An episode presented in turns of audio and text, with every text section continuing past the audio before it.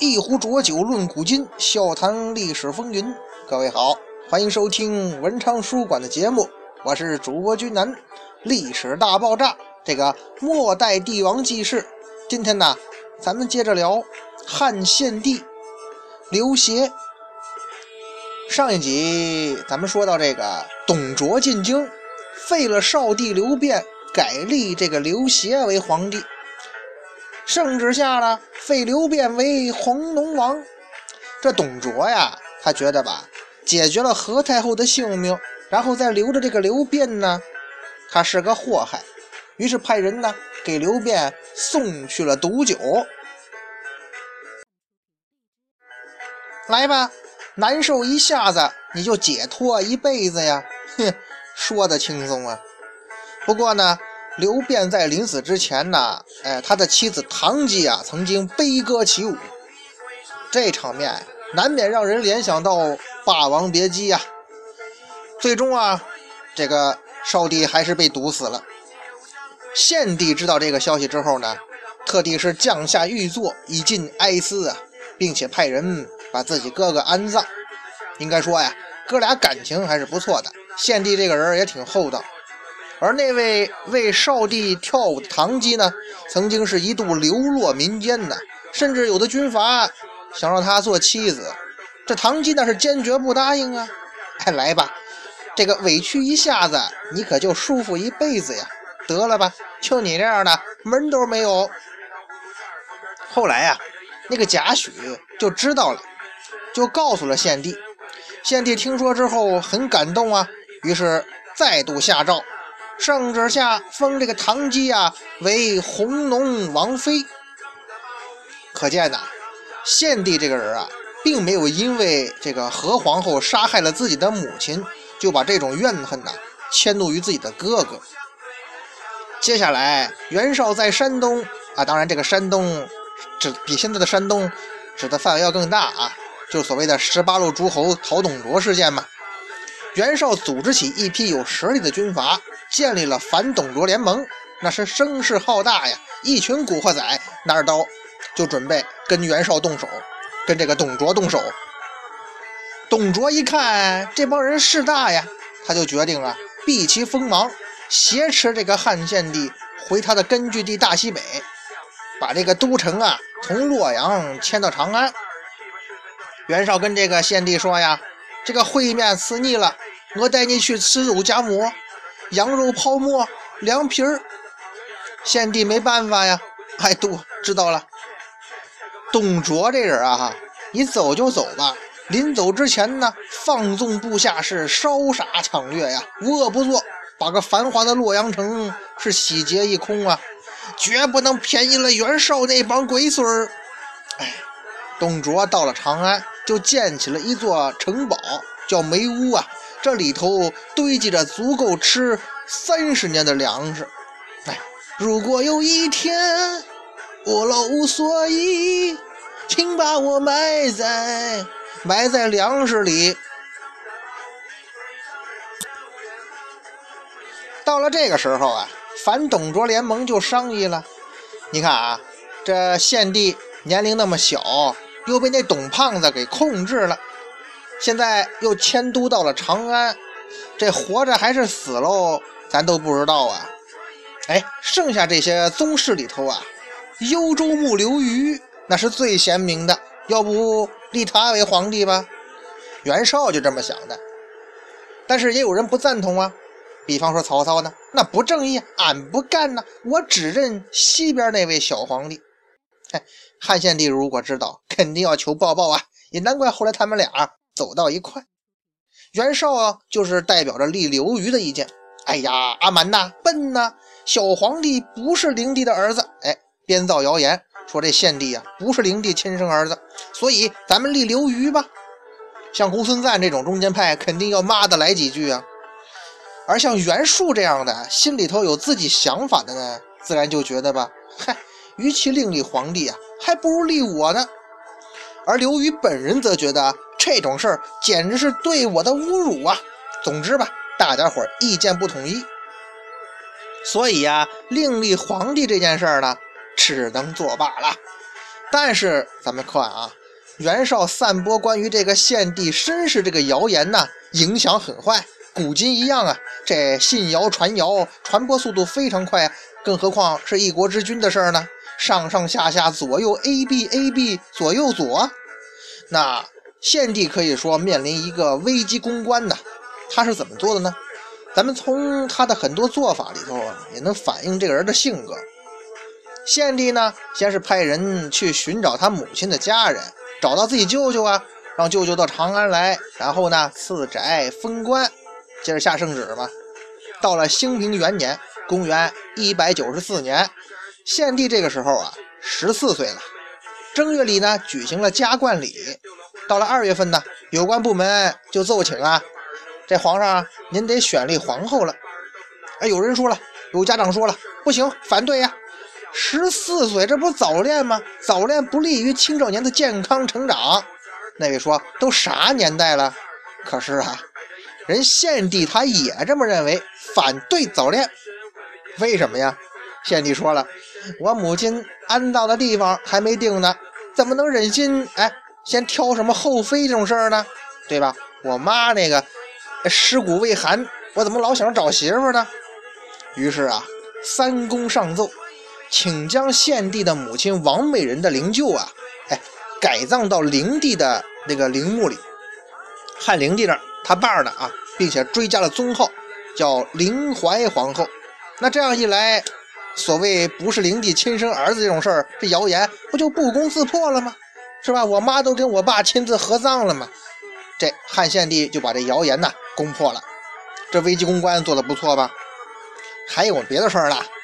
这个时候啊，闹饥荒，长安甚至出现了人吃人的现象。献帝呢，就命令这个侍御史啊，叫侯文，取出太仓中储存的米啊、豆啊，给那些饥民呐熬粥进行施舍救助嘛。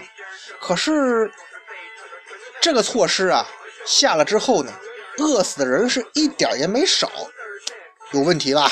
元芳，你怎么看？此事必有蹊跷啊，大人。哎，献帝呀，他呀就显示出自己手腕的一面哈，他就下令啊，用这个米和豆各五升，在自己面前当着我面煮粥。结果呢，煮出了整整两盆呢。旁边人一看就知道什么意思了吧？哼，明显那侯文在这个赈灾过程中有贪腐行为啊。这时候呢，献帝又出来呢，显示自己宽大一面，下令啊，不忍使侯文受玉官审理，杖刑五十就是了。你看人家会做人吧？而且大部分饥民呢，也得到了救济。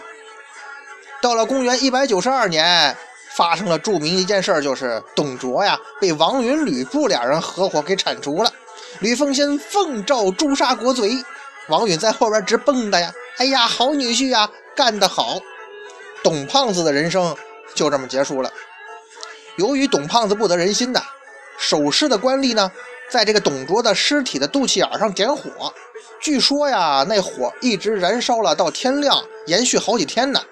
哎，董卓死后，那如何处置他那些旧部手下将领，就成了王允和吕布哈要面对的问题。如果能处置好，那政局可能就此安定啊。王允手捻胡须啊，呵呵，老夫已除掉董贼，如今哪会有人还敢放肆啊？哈哈哈哈哈！王允太自信了。对于如何处置董卓的老部下，这个有人就说的吧，哎，杀呀，斩草不除根，春风吹又生啊。比方吕布这种人嘛，啊，不妥不妥呀。有人呢就建议安抚。王允考虑再三，也没有采纳。那想你想干嘛呀？对吧？所以就谣言四起呀。这谣言四起，这说什么都有了。比方有人就说呀，朝廷打算把这些董卓旧部全部杀掉啊。有的将领呢，就主动请求朝廷啊，赦免我们吧。董卓坏，我们只是跟着干，没办法呀。结果王允这老头吧，他还端着不同意。你这不是逼着人家造反吗？于是结果就悲剧了。董卓的部属李傕、郭汜带头反叛，攻击京师，结局是献帝被李傕抢先控制了。王允这个老匹夫，哎，陛下放心呐，董卓那套管理流程我们熟啊。结局就是王允死了，吕布跑了，政局被李傕、郭汜掌控了。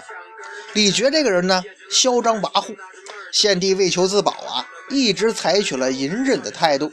同时呢，他也下定决心，我呀，还是回洛阳吧，重建跟东部地区的联系。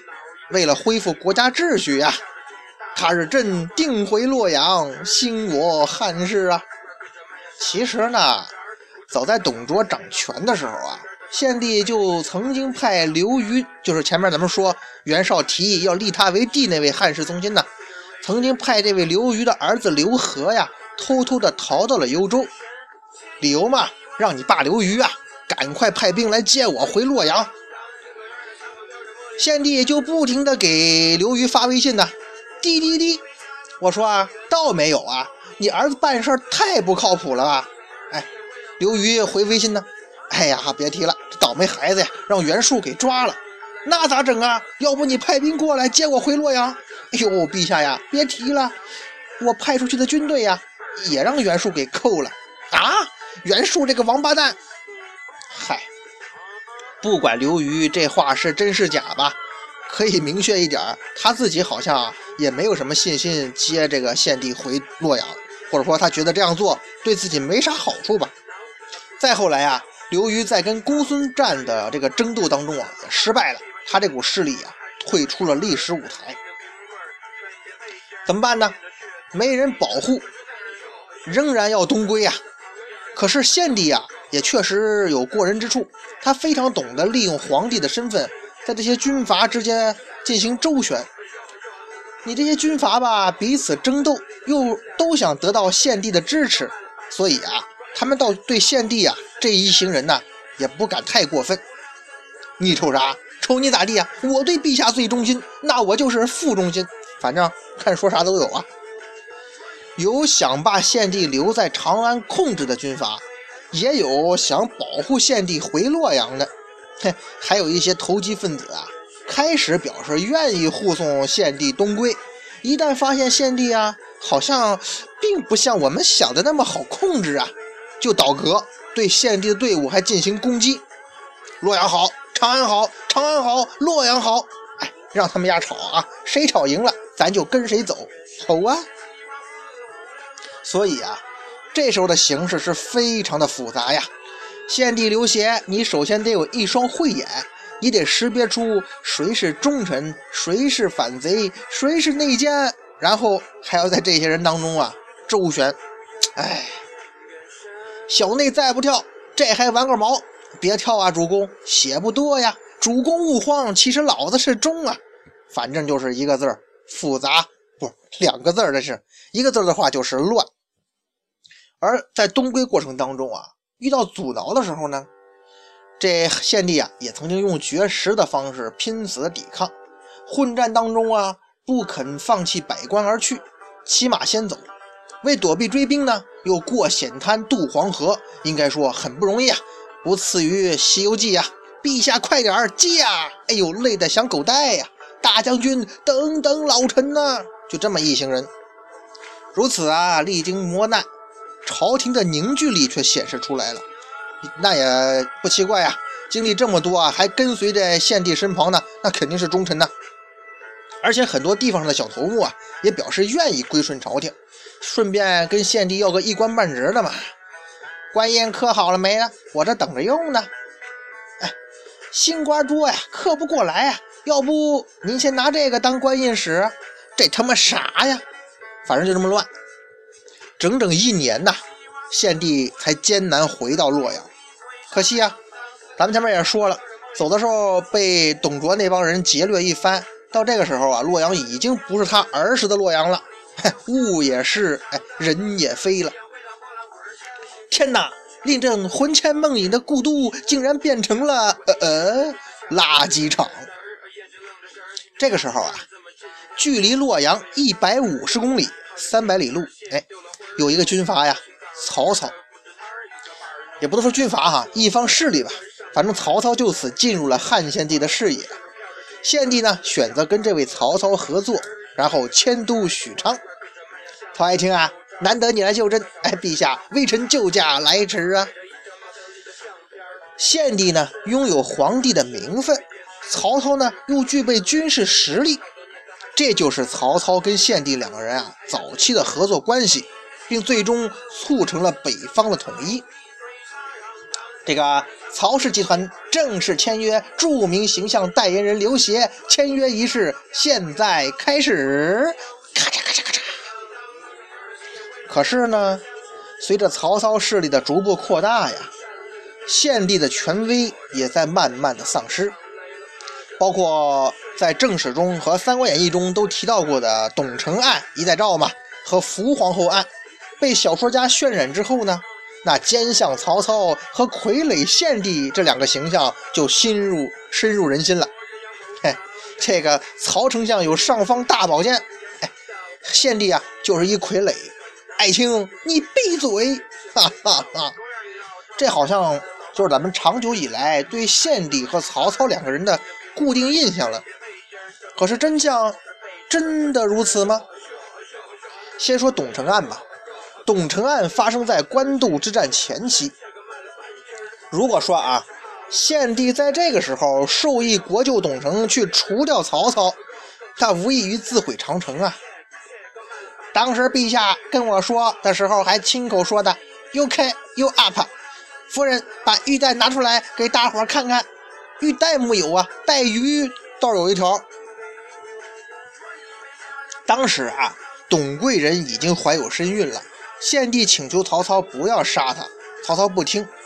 其实这件事儿啊，就已经暴露了献帝和曹操之间的矛盾。但是呢，献帝并没有因此就跟曹操闹翻呢。爱卿，莫非连朕求你的都不答应吗？咋的？呃，那那算了吧。所以啊，曹操虽然势力越来越大，但他对献帝啊一直都算是以礼相待吧。而且曹操终其一生也没有敢去谋什么篡位的事儿嘛。众卿平身，有本早奏，无本退朝。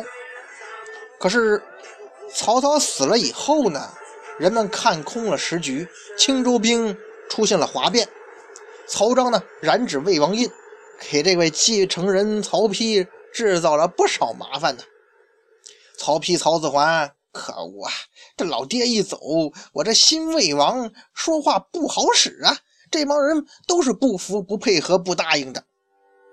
这个时候，为了稳定局势，曹丕提出了让汉献帝禅位。一个人的寂寞是两个人的错。也该换我上去感受一下了，陛下。哼，好羡慕你呀，能做想做的事儿。而且献帝在交接仪式正式举行前呢，仿效尧舜禅位啊，把两个女儿嫁给了曹丕。那个娥皇女英不是传说中这个呃舜帝啊舜尧舜尧舜继继位禅禅位的时候，尧把女儿都嫁给了舜嘛，娥皇女英。是两个女儿嘛，俩闺女都嫁给我，不会舍不得吧？哎，都是自家人了，还说那些有意思吗？可能故事讲到这个时候啊，有很多小伙伴会问呢啊，为什么汉献帝会同意用和平交接的方式把这个皇权交给曹丕呢？是不是说他上了岁数，懒得折腾了？还是说被曹丕挟持，他求救无门呢？其实啊，都有可能。但是呢，就当时曹丕的处境而言呢，献帝如果像对付董卓旧部那样去对付曹丕呀，结局也未可知啊，跑呗。可是他如果真那么做了，国家就会陷入新一轮的混乱。所以啊，献帝的禅让之举啊。在某种程度上有一些自我牺牲的意思。献帝退位之后啊，被曹丕封为山阳公，领地呢在今天的河南焦作一带。以前是皇上，现在是皇上的岳父，还是有提升的嘛？大汉天下几百年，到他这儿啊，算是到头了。不过这个曹魏王朝啊，给了献帝很高的待遇，比如在他的领地之内啊，奉行汉朝的正朔。保留年号和历法，用天子礼制祭这个祭天，来往文书啊，不向魏帝称臣。哎，要是退休金能再多发点就好了。后来啊，在做了十四年的山阳公之后呢，汉献帝于公元两百三十四年去世了。非常巧啊，这一年也是诸葛亮去世的年份。魏明帝呢，以天子的规格安葬了他，亲自穿上了素服，发丧致哀，追加的谥号是汉孝献皇帝。这就是末代皇帝汉献帝留学的故事。咱们总结一下吧。汉献帝这个人啊，如果是出生在王朝的中期，凭借他的聪慧和仁爱啊，也能是一位比较出色的守臣之君。但是呢，生在王朝末期，也是为东汉苦撑了三十一年，是继这个汉光武帝刘秀之后在位时间最长的东汉皇帝。而且他在位期间呢，天下从四分五裂走向了局部统一。从这个角度讲，他的贡献也是挺大的，还是为他点一个赞吧。